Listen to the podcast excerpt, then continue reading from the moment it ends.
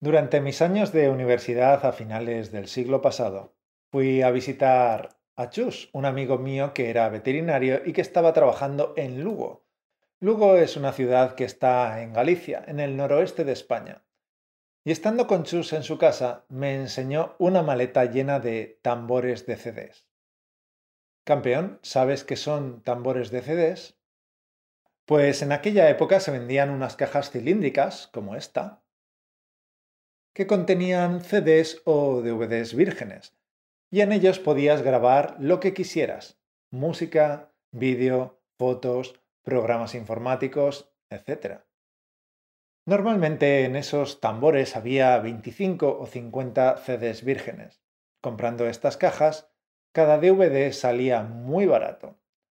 Esto era antes de la entrada del euro en España y no te puedo decir el precio con seguridad, pero yo diría que cada DVD salía a medio euro más o menos. Le pregunté a Chus qué hacía con todos esos DVDs y me dijo que grababa de Internet todas las películas que podía para poder verlas en el futuro, porque estaba seguro de que algún día ya no estarían disponibles y no sería posible grabarlas. O sea que Chus se estaba haciendo una colección de películas en DVD pirateadas de Internet. Efectivamente. Y estoy seguro de que tenía más películas de las que podría llegar a ver en toda su vida. O sea que se trataba de una especie de síndrome FOMO. Pues sí. Encanto, si no sabes lo que es el síndrome FOMO, te lo explicamos rápidamente. FOMO es un acrónimo que viene de las siglas en inglés, Fear of Missing Out, o sea, el miedo a perderse algo. El síndrome FOMO tiene que ver con las interacciones sociales, con estar siempre conectado a las redes sociales para ver lo que pasa, para no perderte nada. Por tanto, acumular películas no es exactamente este síndrome, pero creo que has pillado la idea, ¿verdad? Pues esto era algo muy común entre los jóvenes en aquella época, y se había hecho lo mismo con el vídeo y con las cintas cassette unos cuantos años antes. Lo que pasa es que eran formatos de una calidad pésima. Con cada grabación en VHS la imagen se degradaba muchísimo. En cambio, en un DVD se podía grabar digitalmente sin pérdida de calidad. Bueno, esto no es cierto, pero eso era lo que se creía. ¿Y tú también lo hacías? Yo también tenía cierta tendencia a coleccionar, pero me pasaba con la música. Quería tener y conocer más discos y cada mes me compraba un disco nuevo. Pero llegó un momento en el que me di cuenta de que tenía discos que solo había escuchado una vez. Solo los había escuchado el mismo día que los compré y no había vuelto a escucharlos. Y es curioso, pero los únicos discos que me conozco perfectamente, que me sé la letra y conozco casi cada nota, son mis primeros discos, los que tenía cuando no tenía dinero para comprar discos a menudo y los escuchaba una y otra vez, los disfrutaba y los exprimía al máximo. Creo que esto sucede mucho con la información en Internet. Cuando estamos interesados en algo, empezamos a buscar información, a copiarla, a guardar los links, a descargar un montón de ebooks, a guardar vídeos de YouTube, a hacer listas de reproducción. Y nos pasa igual que a tu amigo Chus, que recopilamos más material del que seremos capaces de consumir en toda nuestra vida. Sí, y es un problema grave, pues la cantidad de información disponible es tan enorme que la información de calidad queda sepultada bajo toneladas y toneladas de basura. Cierto.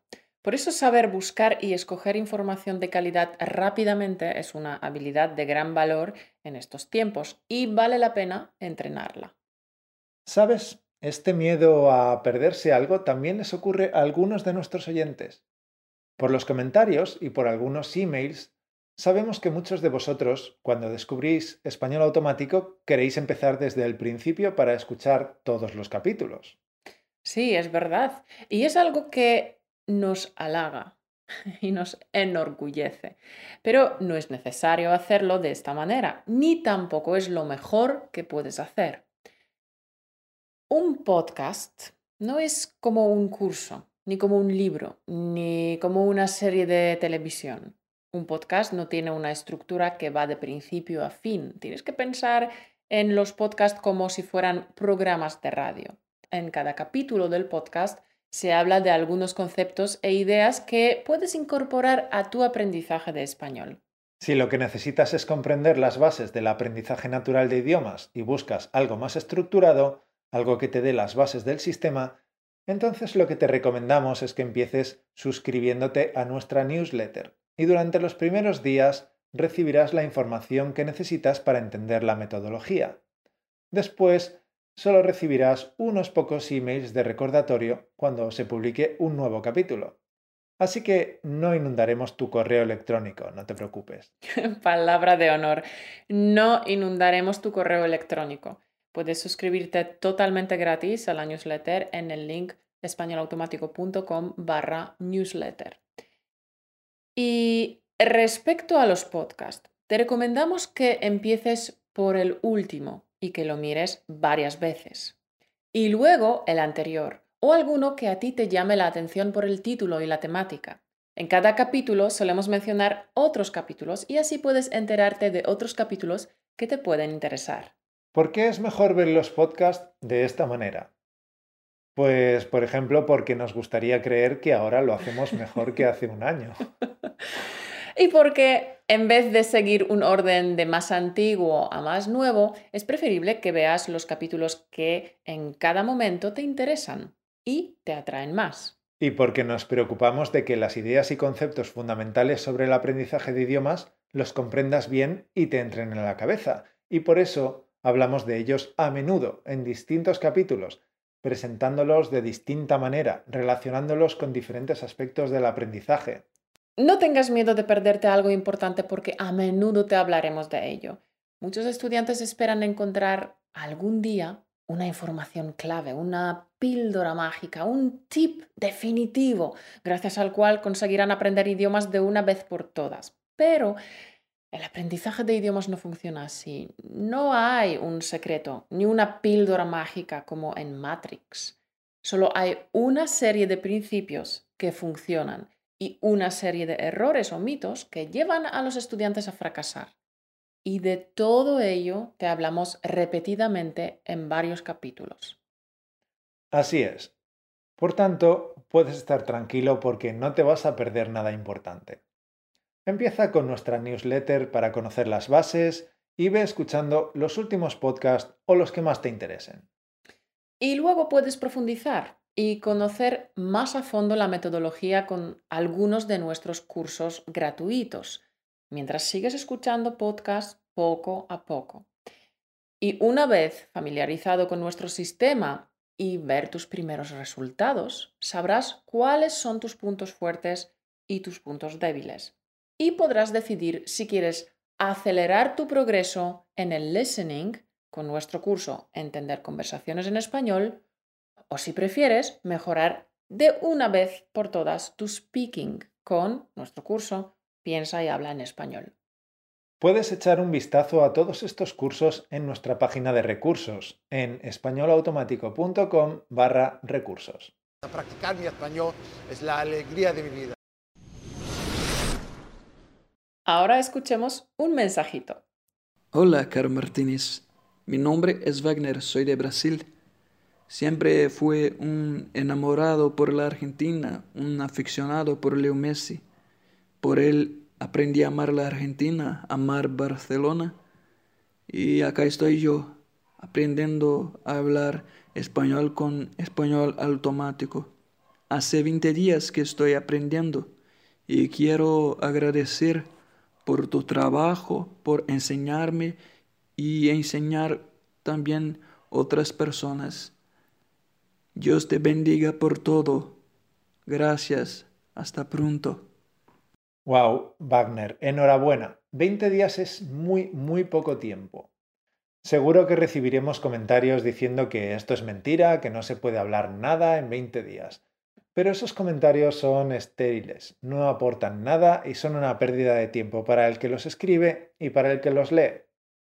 Bueno, yo en 20 días no puedo hablar ni siquiera un poco de un, nuevo idioma.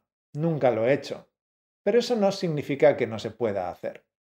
Tal vez podría hacerlo en portugués o en italiano, si lo intentara, ya que se parecen más al español. Pero para mí, mucho más importante que conseguir decir unas frases en 20 días es que estás intentando hablar, que tienes el valor de enviar una grabación en audio, que pronuncias con claridad, que te preocupas por decir Barcelona con C y no con S.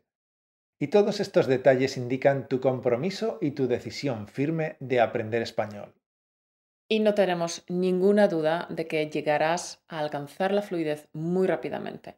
Alumnos como tú, con esa fuerza de carácter y esa determinación, sois una inspiración para nosotros. Y espero que también para los demás oyentes de español automático. Y con esto terminamos por hoy. Te recordamos que puedes obtener las flashcards de este capítulo en nuestra plataforma Patreon. Estas flashcards están preparadas con el vocabulario y las expresiones más interesantes del capítulo, con el audio incluido, para que puedas mejorar tanto tu vocabulario como tu comprensión auditiva. Tesoro, aprovecha el poder de las flashcards, de la repetición espaciada para aprender el vocabulario de manera más eficaz.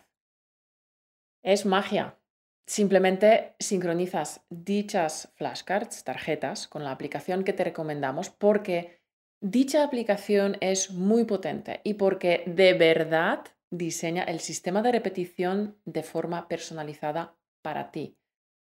Como bien sabes, tesoro, el eh, vocabulario es difícil de aprender porque es totalmente arbitrario.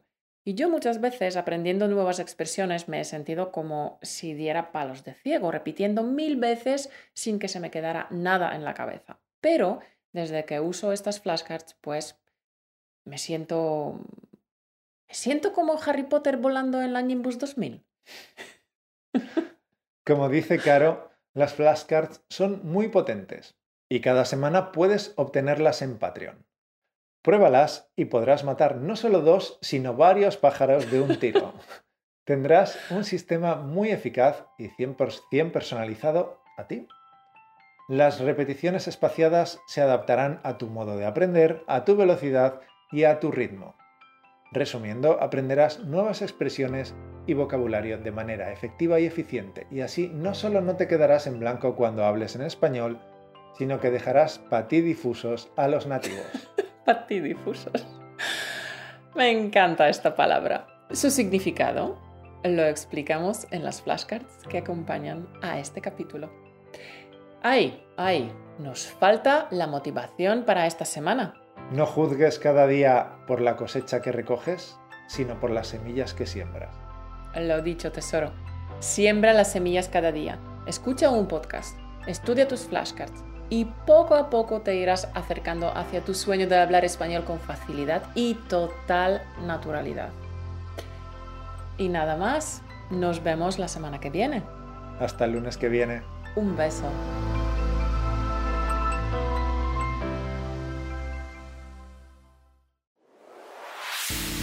Gracias por escucharnos.